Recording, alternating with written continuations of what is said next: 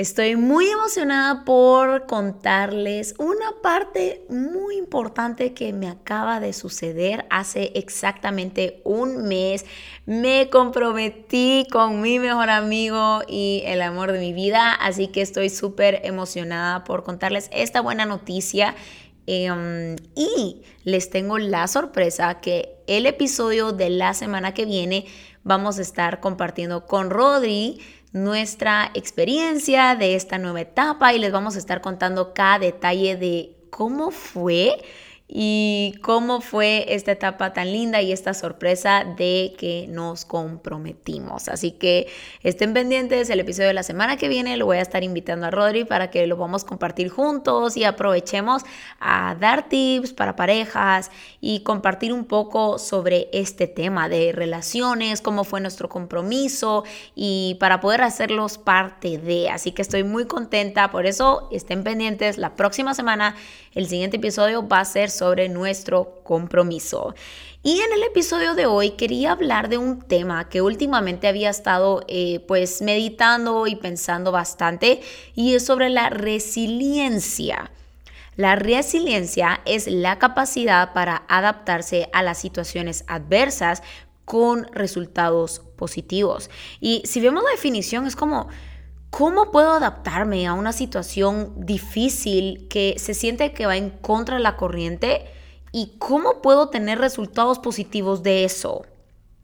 Eso es resiliencia y todos somos capaces de trabajar en esto y ser personas resilientes.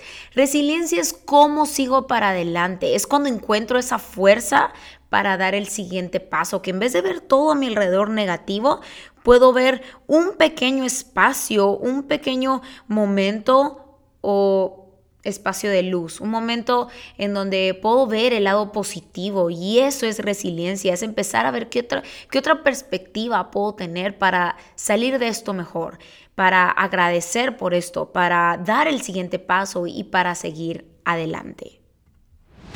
Hello, soy Julie Bocache y este es Better You Podcast por mucho tiempo he estado motivada por aprender, descubrir cosas nuevas, retarme cada día y poder vivir una vida intencional. Me encanta leer, aprender y escuchar podcasts para poder descubrir cómo tener una vida mejor en Dios y lograr cumplir mi propósito. Y eso es lo que quiero compartir en este podcast. Quiero que podamos crecer y aprender juntos. Así que bienvenidos a Better You Podcast.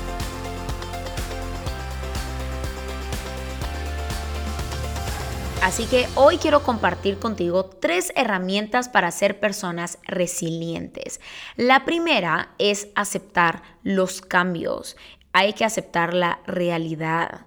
Porque al final, adoptar lo nuevo requiere desaprender lo viejo. Es por eso que nos es tan difícil o nos cuesta mucho aceptar nuestras realidades y nuestros cambios, porque necesitamos desaprender lo que todo este tiempo hemos venido pues aprendiendo y haciendo que sabemos que nos funciona, pero cuando nos rehusamos a aceptar esos cambios, a aceptar nuestra realidad, todo se complica más. Si no hacemos espacio para lo que Dios quiere hacer mañana o en este cambio, nunca vamos a vivir vidas resilientes, ni vamos a poder avanzar en todo lo que Dios tiene para nosotros.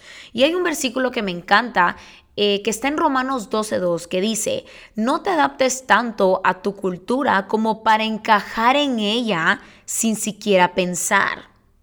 Eso, pues yo pensando, se refiere a sin, sin que necesite un esfuerzo. Y luego sigue diciendo el versículo, en cambio, fija tu atención en Dios, serás cambiado de adentro hacia afuera. Todo, por eso yo siempre digo, todo empieza en y dentro de nosotros. Y este versículo en Romanos nos habla de cambiar nuestra manera de pensar, de que no nos encajemos, no nos encerremos en lo que ya sabemos. Tenemos que tener esa, esa apertura y esa perspectiva de abrirnos a esos cambios, porque si no nos abrimos nos vamos a frustrar y vamos a entrar en un ciclo ah, de monotonía y eso nos puede llevar a estar en una zona de confort. Entonces, adoptar lo nuevo requiere desaprender lo viejo. Estemos abiertos para aceptar esos cambios y aceptar la realidad. Y ojo que no estoy diciendo que, ah, este es mi momento difícil y ahora ya lo acepto y aquí me voy a quedar y hasta mal y ahí queda. No, no, no. Sino aceptar la realidad, aceptar mi realidad, aceptar estos cambios, no necesariamente es dejar de creer no quiere decir que sea lo opuesto a fe, porque fe es comenzar a caminar cuando no estoy viendo el piso. Fe es creer que hay una puerta al otro lado cuando ni siquiera existe esa puerta. Entonces, a eso me refiero, que tenemos que adoptar lo nuevo para desaprender lo viejo. Y digo, ok, viene un momento difícil, pero puedo encontrar la manera para continuar avanzando sin dejar de creer. Entonces, ese es el primer punto, aceptar los cambios. Y la segunda cambia tu perspectiva. En este verso nos habla de cambiar nuestra manera de pensar. En el verso que les acabo de leer en Romanos, habla de cambiar nuestra perspectiva y nuestra mentalidad, porque todos tenemos el poder de escoger lo que pensamos. Y ojo, aquí hay un dato sumamente importante y que es un fact, o sea, que es algo de verdad, está comprobado, y es que todo el tiempo, cada día, tenemos de 30 mil a 50 mil pensamientos diarios. Todos los días. No todo lo que pensamos es una verdad. Y cuando yo aprendí esto de que no todo lo que yo pienso es una verdad, cambió totalmente mi vida y mi manera de, de, pensar y de tomar decisiones, porque no todo lo que nosotros pensamos es una realidad. Podemos aprender a hacernos preguntas inteligentes. Y quiero leerte 2 Corintios 12 del 7 al 12. Esta es una versión en inglés, es mi versión favorita de la Biblia y es The Message. Y les tengo aquí la traducción y pues me gusta ir viendo varias traducciones en español, en inglés para ir entendiéndolo más todavía. Así que ese es un tip genial para poder leer la Biblia de una manera más dinámica. Y dice 2 Corintios 12 del 7 al 12. Dice... Debido a la extravagancia de esas revelaciones y para no tener una cabeza grande, esto se refiere a que no nos, no nos las llevemos de que no las sabemos todas y, ah, bueno, yo así le digo cabezotas, a veces somos que nos creemos, ¿verdad? Que no las sabemos todas y empezamos a hacer caqueritos, les decimos nosotros. Pues en Guate, por sí, me estás escuchando y no se debate, caqueritos decimos cuando tenemos una cabezota, como que somos un poco cae mal y que nos creemos. Entonces dice, debido a la extravagancia de esas revelaciones y para no tener una cabeza grande, me dieron el regalo de una discapacidad para mantenerme en contacto constante con mis limitaciones. A mí este verso me vuela la cabeza porque dice, ¿quién en este mundo va a considerar una discapacidad como un regalo. ¿Quién? Entonces sigue. Dice, el ángel de Satanás hizo todo lo posible para derribarme. Lo que de hecho hizo fue empujarme a mis rodillas. Entonces no hay peligro de caminar alto y poderoso. Al principio no lo consideré un regalo y le rogué a Dios que me lo quitara. Tres veces hice eso y luego me dijo, mi gracia es suficiente, es todo lo que necesitas. Mi fuerza se manifiesta en tu debilidad. Y aquí nos está hablando Pablo. O sea, me, me, sorprende este personaje, me sorprende Pablo, porque dice, me dieron el regalo de una discapacidad para mantenerme en contacto constante con mis limitaciones. ¿Por qué? Cuando nos mantenemos en contacto con nuestras limitaciones, nos recordamos que hay un Dios, que hay un Dios que se puede fortalecer en nuestra debilidad. Y me encantó porque dice, al principio no lo consideré un regalo. Quiere decir que él después, él, él, al principio, mejor dicho, él lo vio como algo malo, algo negativo, obviamente, porque era un momento difícil y creo que sin excepción alguna, todos, todos pasamos por situaciones difíciles y es parte de la vida, pero tenemos que ser como Pablo y considerarlo como un regalo. Y dice, y dice el versículo, dice, le rogué a Dios que me lo quitara, tres veces se lo pedí, tres veces.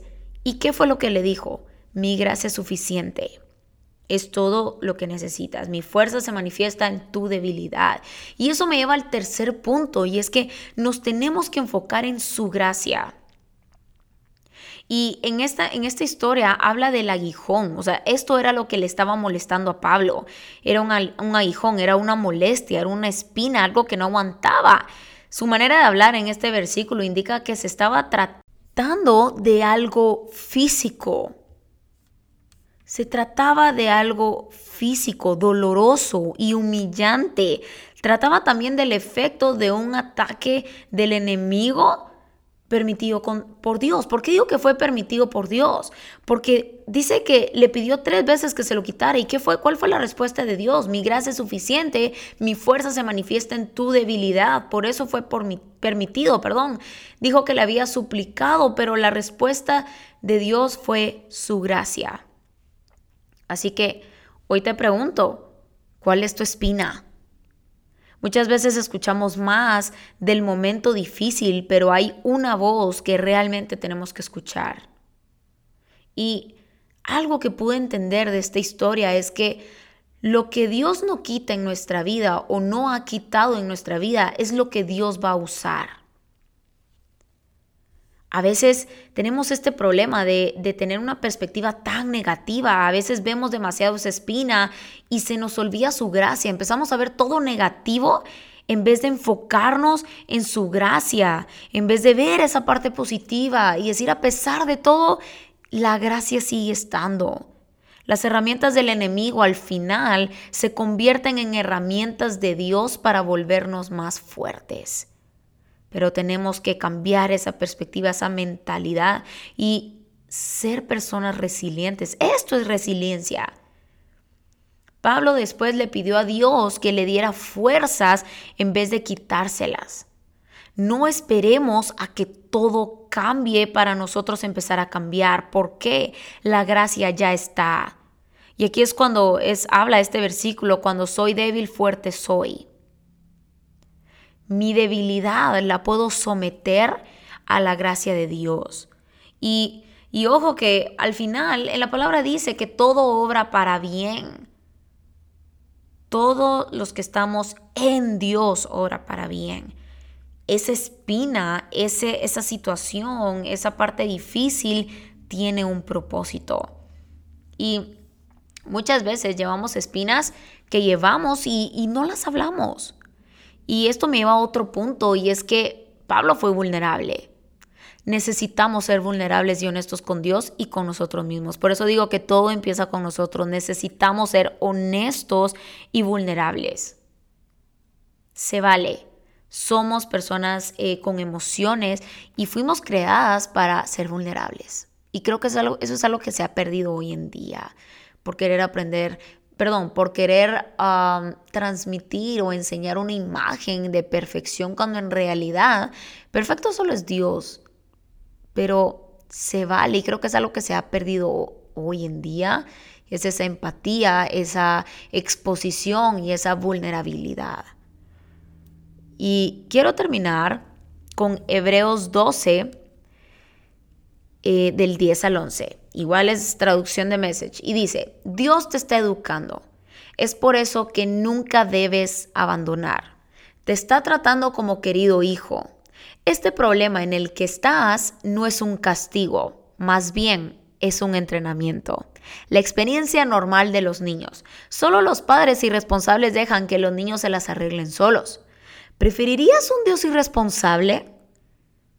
Respetamos a nuestros propios padres por el entrenamiento y no por malcriarnos. Entonces, ¿por qué no vivir y abrazar el entrenamiento de Dios para que realmente podamos vivir? Pero Dios está haciendo lo mejor para nosotros, entrenándonos para vivir lo mejor de Dios. En ese momento, la disciplina no es muy divertida, siempre parece que va en contra de la corriente. Más tarde, por supuesto, vale la pena, ya que son los bien entrenados quienes se encuentran maduros en su relación con Dios. Así que con este versículo quiero cerrar y quiero dejarte que no importa la espina que te esté molestando hoy en día, no importa el momento difícil, la situación, aún está la gracia. aún está la gracia y recuerda que todo obra para bien. Ahí es donde Dios trabaja y Dios saca lo bueno. Podemos ser personas resilientes y ser personas resilientes cuando doy el siguiente paso, aun cuando no lo estoy sintiendo y cuando todo está mal a mi alrededor. Es comenzar en fe, empezar a pedirle fuerzas a Dios, tal vez no pedirle, Señor, quítame este momento difícil. En vez de decirle eso, cambiemos nuestras palabras y digamos, Señor, dame las fuerzas que necesito para pasarlo, para seguir avanzando, para seguir siendo persona, una persona resiliente y seguir adelante. Así que te motivo para que puedas hablar con Dios y, te puedas poner a pensar y, y no solo eso, que puedas ser intencional en poner en práctica todas estas herramientas, porque recuerden que yo todo lo que hablo es para ponerlo en práctica, porque al final conocimiento no me sirve nada, el conocimiento aplicado es poder. Así que te motivo para que puedas ser intencional en ser una persona resiliente. Si sabes de alguien que le gustaría eh, escuchar este episodio, no olvides compartirlo en tus redes sociales, puedes etiquetarme, me encantaría ver tu publicación, tus fotos y todo lo que compartes. Así que puedes etiquetarme como arroba juliebocache o arroba betteryou.gt. Así que nos vemos en los próximos episodios.